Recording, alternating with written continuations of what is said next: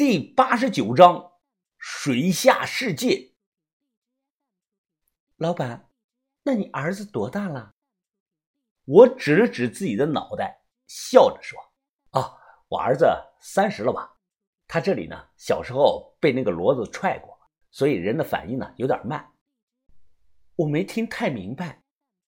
老板，你看起来也就二十岁出头，你儿子的岁数怎么比你还大呢？我立即不高兴了，皱着眉说：“我是看你身材啊，不是，我是看你孤儿寡母的讨生活不容易，所以呢才愿意帮你一把。你怎么还老是问东问西的呢？”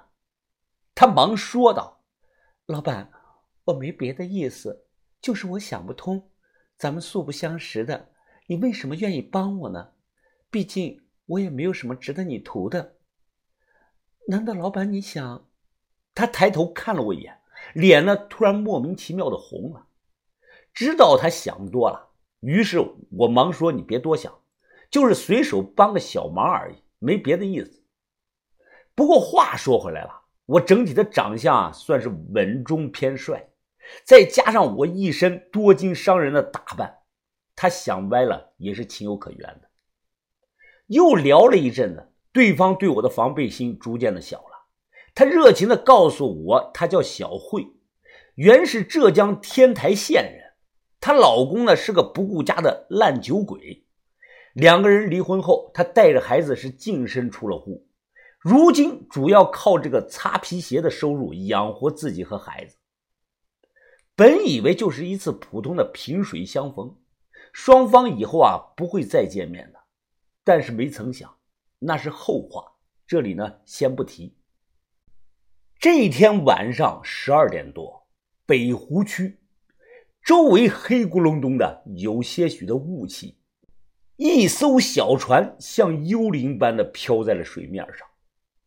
豆芽仔将这个防水蓝光灯挂在了船头，这样呢，待会儿我们在水下容易看到船的位置。检查好气瓶后，豆芽仔说：“我先下去探探什么情况，很快上来啊。哦，你小心点儿。”豆芽仔比了个 OK 的手势，他背对着一头，扑通栽进了湖里。船不大，这么多人显得有点挤。把头看着波光粼粼的湖面，沉默不语。这个时候，于哥问我：“云峰啊，你腰上挂的是个什么东西啊？”“哦，你说这个啊，于哥，这是荷包，我下午装的。”小轩他笑着说：“于哥，你说云峰傻不傻呀？”我看到他下午把回声鸭拉的那个屎都上锅蒸了，还装了好几包呢。我说他，他都不听。你懂什么呀？这是民间的偏方，鸭粪、鹅粪的味道都能驱蛇的。我这叫有备无患。小轩他笑话我，真能瞎鼓捣。我怎么就没有听说过这种偏方呢？我懒得跟他解释，不信拉倒，去打听打听。很多养鱼的人都用这个烘干的鸭鹅粪便啊赶跑水蛇，这是事实。潜水衣紧身，此刻小轩穿着显得这个身材，看到他又让我想起了白天刚认识的这个擦鞋的女的小慧。为什么我之前特意提了一嘴小慧的这个身材呢？那是因为太显眼了，显眼到让一个正常男人没办法忽视。照我的经验看啊，肯定不是多余的赘肉，是真材实料，地起步的。我在脑海中这么一对比，顿时没忍住笑出了声了。呵呵，我脸上有花啊？你瞎笑什么呢？小轩他狐疑的问。啊，没没没笑什么。有些话我不敢说，我说出来绝对是死定了。豆芽仔的水性极好。他下水，我们不用担心。看把头始终是眉头紧锁。我问他在想什么了？把头看了看我。我在想这一带被水淹之前的样子。那有什么好想的？把头，一九五九年之前，这里应该属于当时的老淳安城的茶园镇的范围。根据九九年新县志上的记载看，几十年前，小鬼子开着飞机搞轰炸。茶园还有排屋里那一带损失比较惨重，后来可能就没有什么人了。我分析的说，把头表示认可我的话，希望我们不是在刻舟求剑呐，能有所收获最好。把头的担心也是我的担心，就怕是刻舟求剑，但这个事儿谁也说不好，一切皆有可能，拼的就是胆大心细。我和把头正感慨这里一切的物是人非呢，突然就听到小轩惊呼道：“谁？”我立即打开手电，就看到一只手突然从水里伸出来，抓住了船边。下一秒，豆芽仔的脑袋慢慢的浮了上来。死豆芽仔，你故意想吓死人是吗？上来怎么也不给个信号？小轩是惊魂未定，拍着胸脯说：“豆芽仔上来，迅速的脱下了气瓶，啊切一声啊，打了个喷嚏。哎，芽仔，情况怎么样啊？”于哥紧张的问。豆芽仔神色激动啊！哎，水下压根就没有什么鱼，水底的环境很复杂，有很多以前的老式的废船，还有好多摞起来的大石条呢，不知道是干毛用的。废船摞起来的大石条？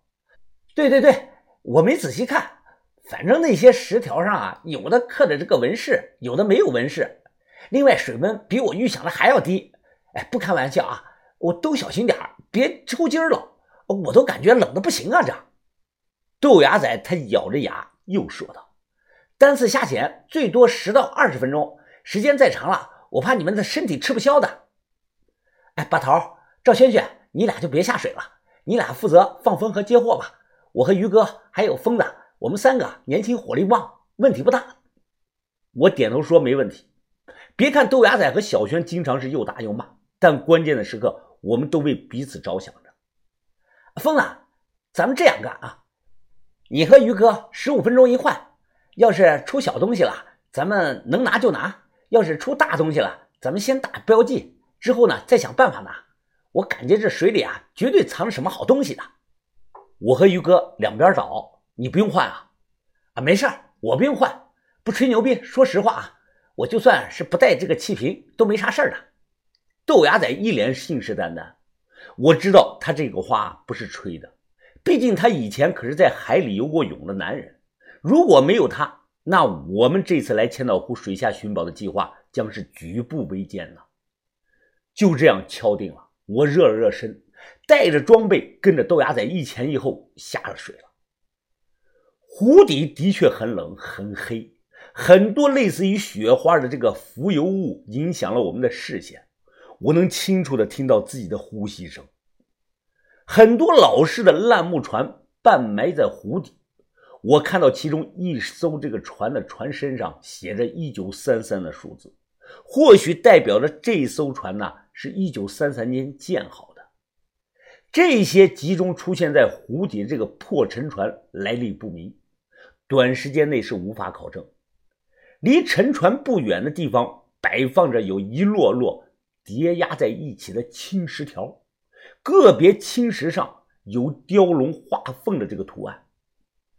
我抓着灯凑近仔细的看看，心中顿感惊讶呀，因为这些青石条全都是著名的茶园石，这种青石在古代是十分优质且贵重的这个建筑材料，普通的老百姓都消费不起。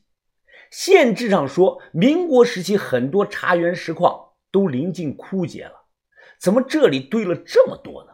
看样子有相当一部分还是即将完工的半成品。下一秒，豆芽仔这个头灯照向了我这里，我就看到他手里抓着个黑坛子，冲着我使劲的晃。我打了个手势，示意他扔了，没有用。那他娘的是个正宗的咸菜坛子，撑死不过是几十年的历史，不值钱。明白了我的意思。豆芽仔随手把东西给扔了，咸菜坛子滚了两圈后碰到了沉船，停下了。